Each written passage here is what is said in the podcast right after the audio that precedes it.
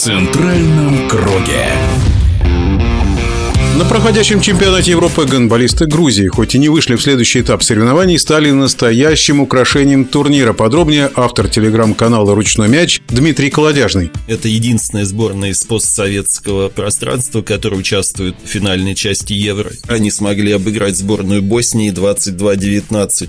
Надо сказать, что в этой сборной играет и представитель нашей суперлиги Давид Никабадзе. Он воспитанник волгоградского гандбола, но принял гражданство Грузии, так как дедушка у него из этой страны. Но главным героем был не он, а основной голкипер Церцвадзе и полусредний Георгий Цхаврибадзе, которые показали просто феноменальную игру. А Церцвадзе умудрился, наверное, установить рекорд, который я не знаю, когда смогут побить. Он отбил 4 подряд 7-метровых. Это, конечно, просто было запредельно. Эмоции грузин, это надо было видеть. Именно этим отличается проходящий сейчас Евро.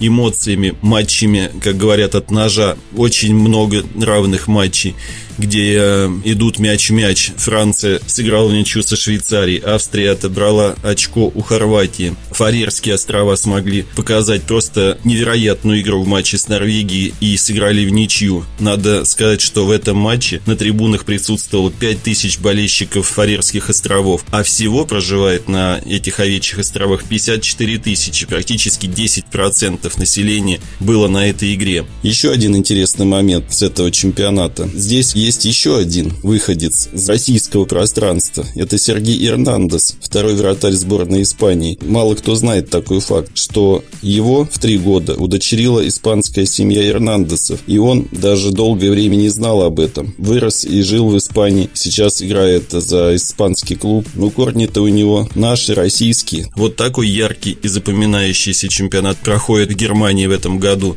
И я думаю, финальная часть подарит еще много интересных матчей матчи, ведь там уже будут топ-сборные. Все фавориты – Дания, Испания, Германия, Швеция. И не только они. Автор телеграм-канала «Ручной мяч» Дмитрий Колодяжный поделился своими впечатлениями от проходящего в Германии в эти дни чемпионата Европы по гандболу среди мужских команд.